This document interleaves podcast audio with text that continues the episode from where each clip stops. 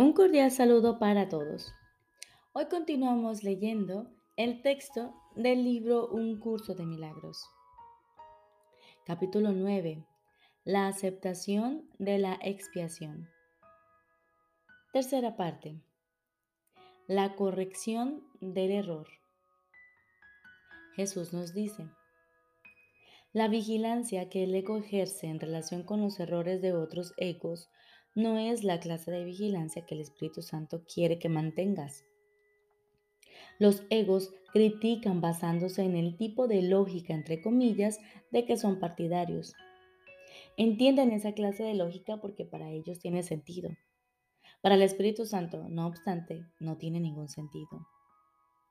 Para el ego, lo caritativo, lo correcto y lo apropiado es señalarles a otros sus errores y tratar de corregirlos.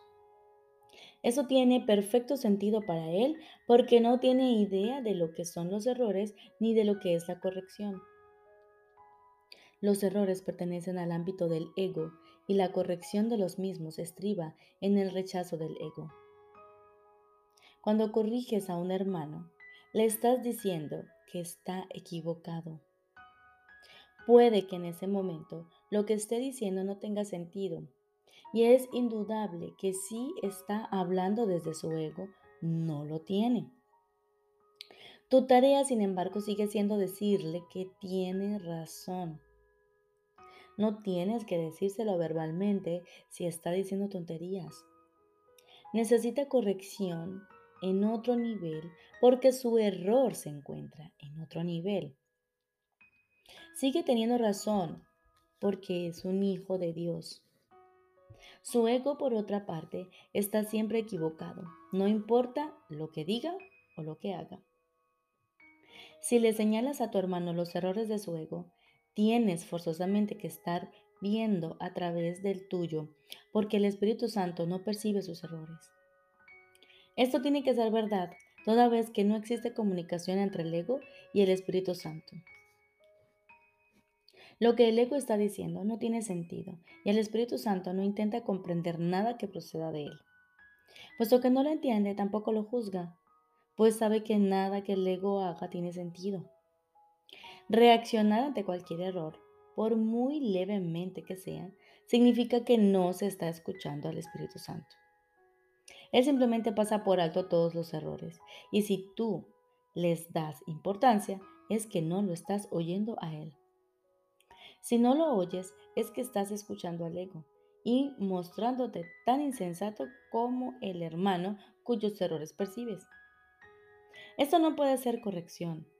Y como resultado de ello, no solo se quedan sus errores sin corregir, sino que renuncias a la posibilidad de poder corregir los tuyos. Cuando un hermano se comporta de forma demente, solo lo puedes sanar percibiendo cordura en él. Si percibes sus errores y los aceptas, estás aceptando los tuyos. Si quieres entregarle tus errores al Espíritu Santo, tienes que hacer lo mismo con los suyos. A menos que ésta se convierta en la única manera en que lidias con todos los errores, no podrás entender cómo se deshacen. ¿Qué diferencia hay entre esto y decirte que lo que enseñas es lo que aprendes? Tu hermano tiene tanta razón como tú y si crees que está equivocado, te estás condenando a ti mismo. Tú no puedes corregir, tú no te puedes corregir a ti mismo. ¿Cómo ibas a poder entonces corregir a otro?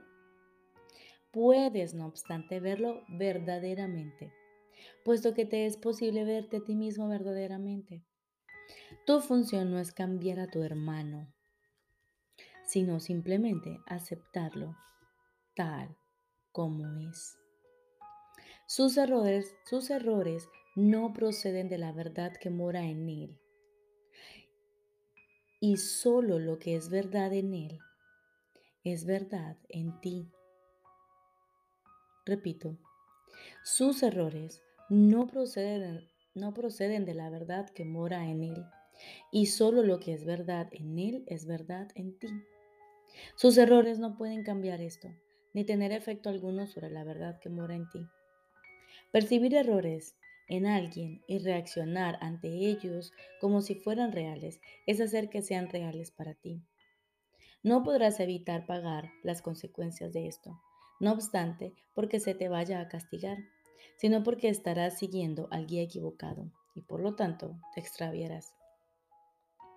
Los errores que tu hermano comete no es él quien los comete, tal como no eres tú quien comete los tuyos. Considera reales sus errores y te habrás atacado a ti mismo. Si quieres encontrar tu camino y seguirlo, ve solo la verdad a tu lado, pues camináis juntos. El Espíritu Santo en ti os perdona todo, a ti y a Él.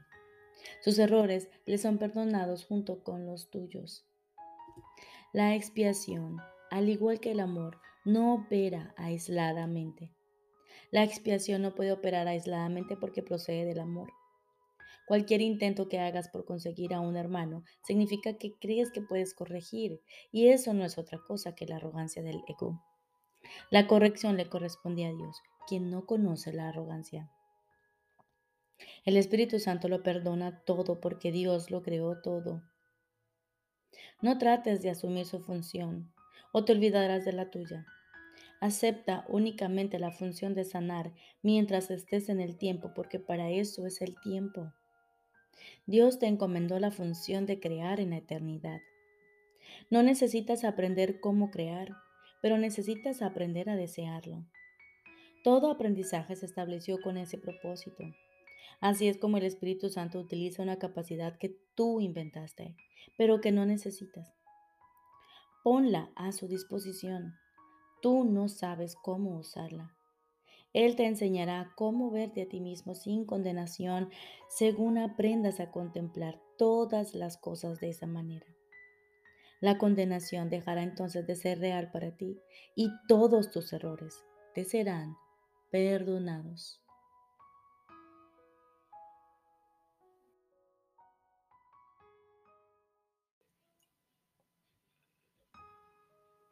Ahora continuamos con el libro de ejercicios. Lección número 68. El amor no abriga resentimientos. El amor no abriga resentimientos. Tú, que fuiste creado por el amor a semejanza de sí mismo, no puedes abrigar resentimientos y conocer tu ser. Abrigar resentimientos es olvidarte de quién eres Abrigar resentimientos es verte a ti mismo como un cuerpo. Abrigar resentimientos es permitir que el ego gobierne tu mente y condenar el cuerpo a morir. Quizá aún no hayas comprendido del todo lo que abrigar resentimientos le ocasiona a tu mente. Te hace sentir como si estuvieses enajenado de tu fuente y fueses diferente de él te hace creer que Él es como aquello en lo que tú piensas que te has convertido, pues nadie puede concebir que su creador sea diferente de sí mismo. Escindido de tu ser, el cual sigue consciente de su semejanza con su creador, tu ser parece dormir, mientras que la parte de tu mente que teje ilusiones mientras duerme parece estar despierta.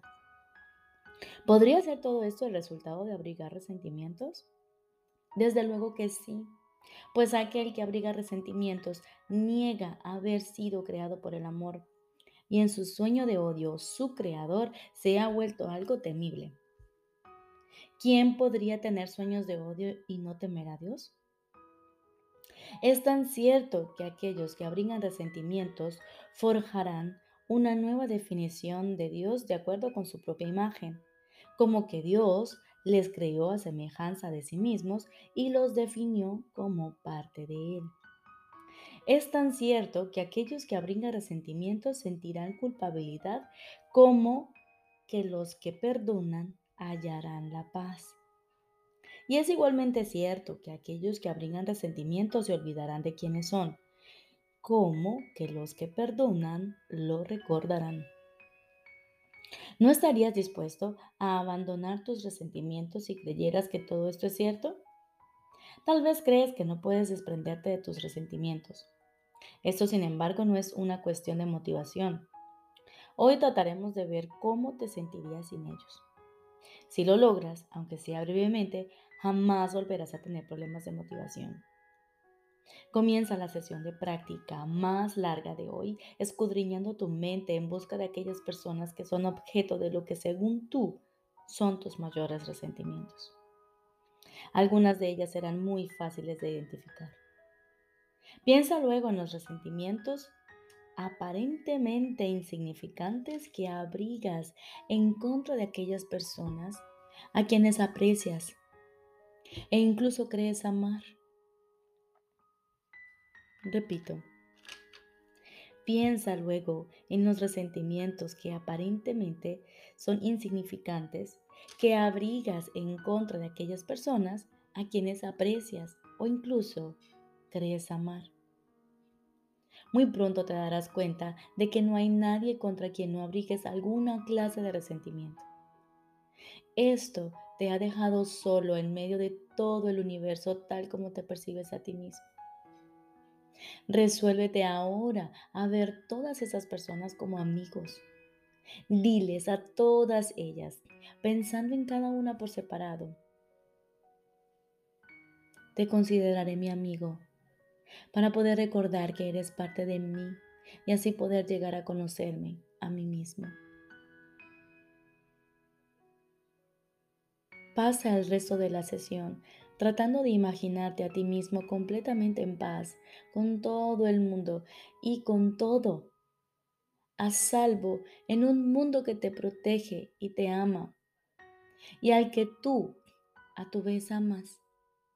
Siente como la seguridad te rodea, te envuelve y te sustenta.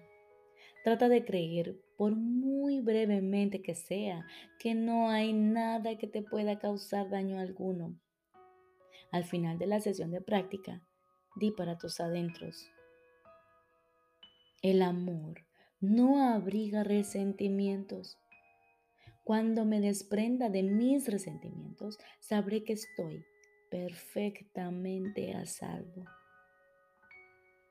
El amor no abriga resentimientos. Cuando me desprenda de mis resentimientos, sabré que estoy perfectamente a salvo. Las sesiones de práctica cortas deben incluir una rápida aplicación de la idea de hoy tal como se indica a continuación, la cual deberá hacerse siempre que surja un pensamiento de resentimiento contra alguien, tanto si esa persona está físicamente presente como si no. El amor no abriga resentimientos. No traicionaré a mi propio ser. El amor no abriga resentimientos. No traicionaré a mi propio ser. Además de eso, repite la idea varias veces por hora de la siguiente manera. El amor no abriga resentimientos. Quiero despertar a la verdad de mi ser, dejando a un lado todos mis resentimientos y despertando en él. Recordemos, lección número 68. El amor no abriga resentimientos. Te deseo un feliz y maravilloso día.